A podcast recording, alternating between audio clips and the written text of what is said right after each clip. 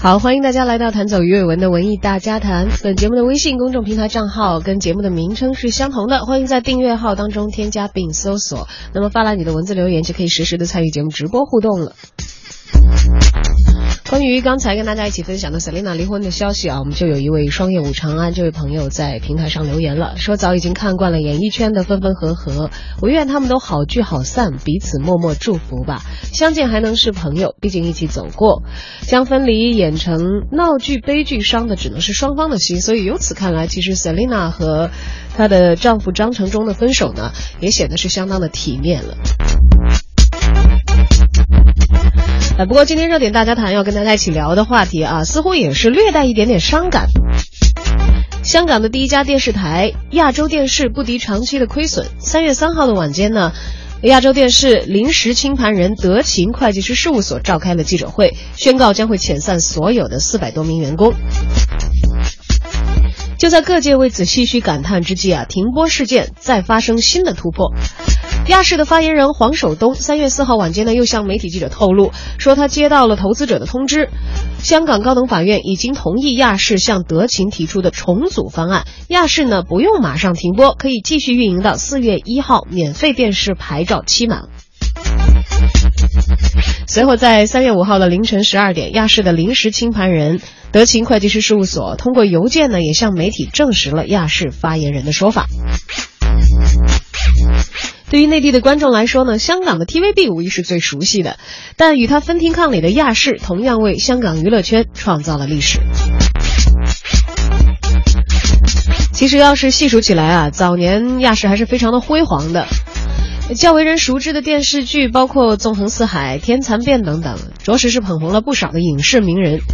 像张国荣、温虹、关之琳等等。还有香港四大天王之一的黎明和现在仍然活跃在内地电影市场的张家辉，其实都是亚视出身的。大红的剧集，还有亚视的选美的，曾经造星无数。一九九六年播出的《我和春天有个约会》，在很短的时间之内席卷了大江南北，更因此捧红了江华、邓萃雯、田蕊妮等等一大批的明星。江华在一九八六年参加亚视电影艺员训练班，签约成为了亚视的一员。而剧中的蓝凤萍扮演者万绮雯，则是从中学毕业之后参加亚洲小姐的竞选，得了亚军，然后签约亚视。跟万绮雯相似经历的还有大家熟知的杨恭如，也是一九九五年参加香港亚洲小姐的竞选，赢得了冠军，然后进入亚视，获得力捧，开始了自己的演艺生涯。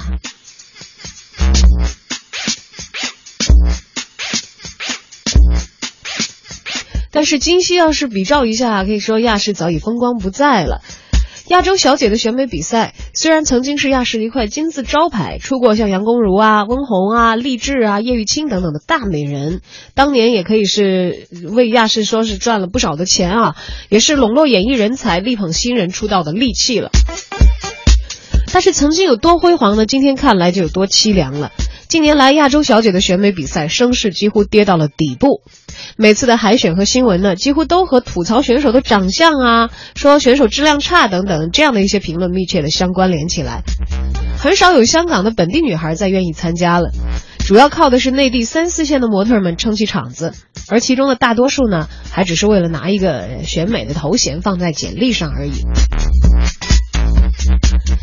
但是在电视节目运营方面啊，赞助并不好跑。亚姐的工作人员近几年里去过很多之前想都没有想过的地方，包括微商包下的酒店的宴客厅啊，还有正在开发当中的楼盘、大型的鞋厂以及城乡结合部的豪车的车行等等。亚姐项目的内部工作人员表示说，能够拉到赞助就已经很不错了。其实亚政，其实亚视的财政赤字啊，早已经持续有多年的时间。早期的名演员，就比如说米雪啊，是以出演古装剧出名的。在九十年代呢，因为亚视的长期亏损，服务多年的米雪决定在一九九三年的时候转投 TVB。像鲍起静等等自家的台柱子一级的人物，也在二零一二年的时候和运营状况极度不佳的亚视约满之后离开了。制作团队纷纷集体出走，而股东呢却宁愿忙着给钱找律师打官司，一味的大肆裁员、减少支出、削减薪酬，人才也因此而纷纷的流失。从二零零七年开始，亚视本土的剧集越拍越少，直到停产。而到了近两年呢，亚视没有钱，也没有人再自自制节目了，靠着重播老剧，还有这个外购剧集，强行的填满时间。画面和剧情呢，早已经跟不上时代了。虽然说在四月一号之后，亚视会否继续生存，目前呢尚无定论。但是它所面临的危机，在互联网时代的今天，或许要想逆转，更加是难上加难。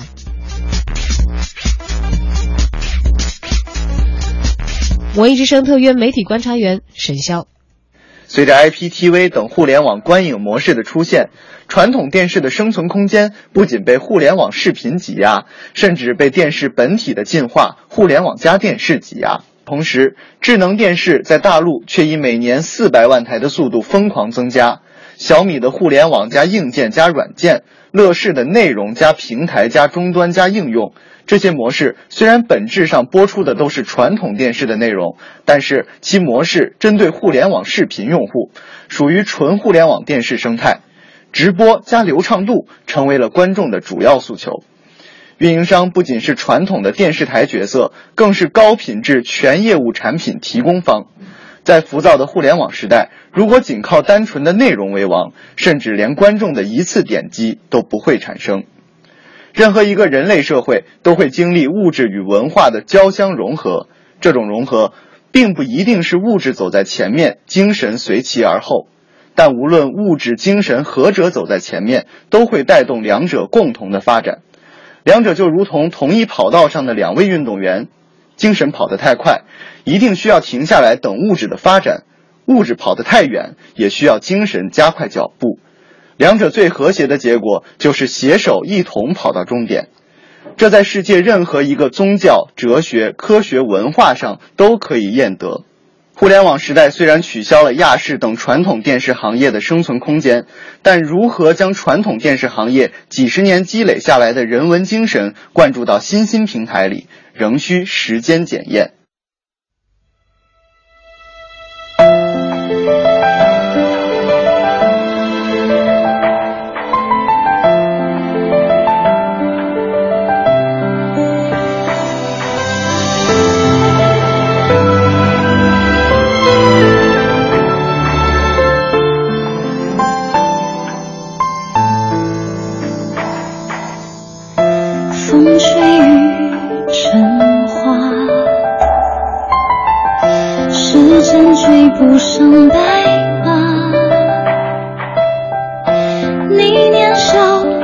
心。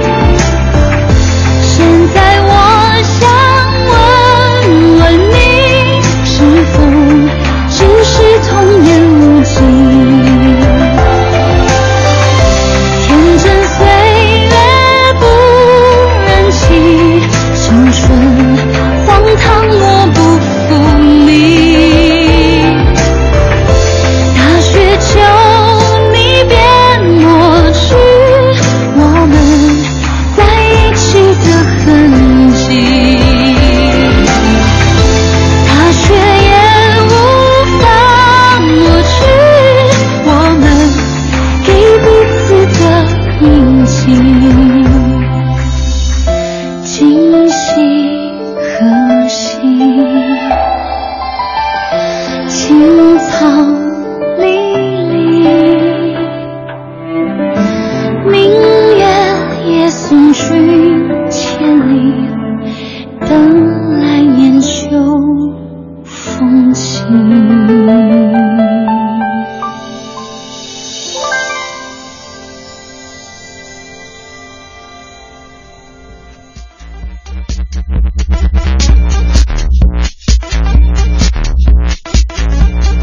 歌里唱等来年秋风起啊，只是来年秋风再起的时候，不知道亚视是否还依然在线上为我们继续播出他们的自制节目了。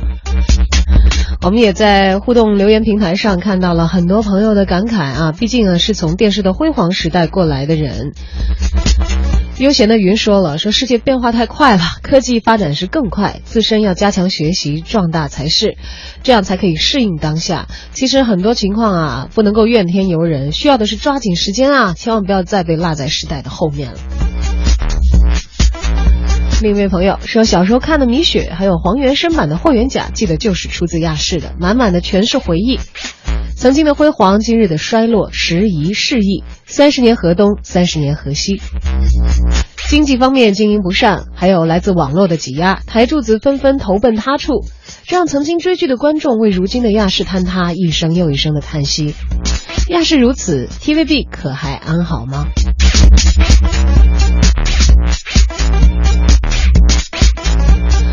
还有这位朋友留言，呃，说网络视频的冲击，运营模式让各大电视台其实日子啊，目前也都愈发的不好过了，不仅仅是亚视一家而已。如何逆风前行，与时俱进，这也是各大电视企业必须直面的问题吧。其实也像刚才我们的媒体评论员沈潇所说的，技术在进步，环境在改变，精神和物质。可能两方面都在按照自己的速度往前冲，有的时候一方面会在前，另一方面会在后，但是始终是要平衡发展，呃，到达一个共同的点，可能才是最为理想的。虽然时时会有错位，但是总归是一个在前，一个在后，会交替的前行。我们播出的介质在渐渐的转换，那么媒介的性质也在渐渐的改变。像亚视这样，可能自身经营本来存在一些问题的。这样的一些运营者，可能面临冲击的时候，抗压能力就会显得尤其的弱一些。当然，现在如果就说亚视生存其实堪忧的话，我觉得是比较合理的一个说法。但毕竟人家现在还没有停播嘛啊，我们明确的知道还可以一直播到四月一号，而再往后到底会怎样呢？其实也很难讲，毕竟是危机当前，转环的话也会有相当的一些困难在。那不管怎么样，其实大家还是从亚视以往出品的这些电视节目当中，找到了很多自己喜欢的东西，所以才成为了我们沉淀下来的记忆的一部分。而这些老牌的、传统的电视节目制造的企业，他们的这些优秀的精神内核怎样传承和发展到现在？互联网和电视两种介质。共同推向观众的这些视频渠道呢？目前我们可能正在见证这个生动的过程。好，这里是正在为您直播的文艺大家谈，我是小昭。有任何的留言信息要想跟我们进行分享和交流，参与直播的话，可以关注和添加我们的微信公众平台“文艺大家谈”，发来文字留言，我们就可以实时的看到了。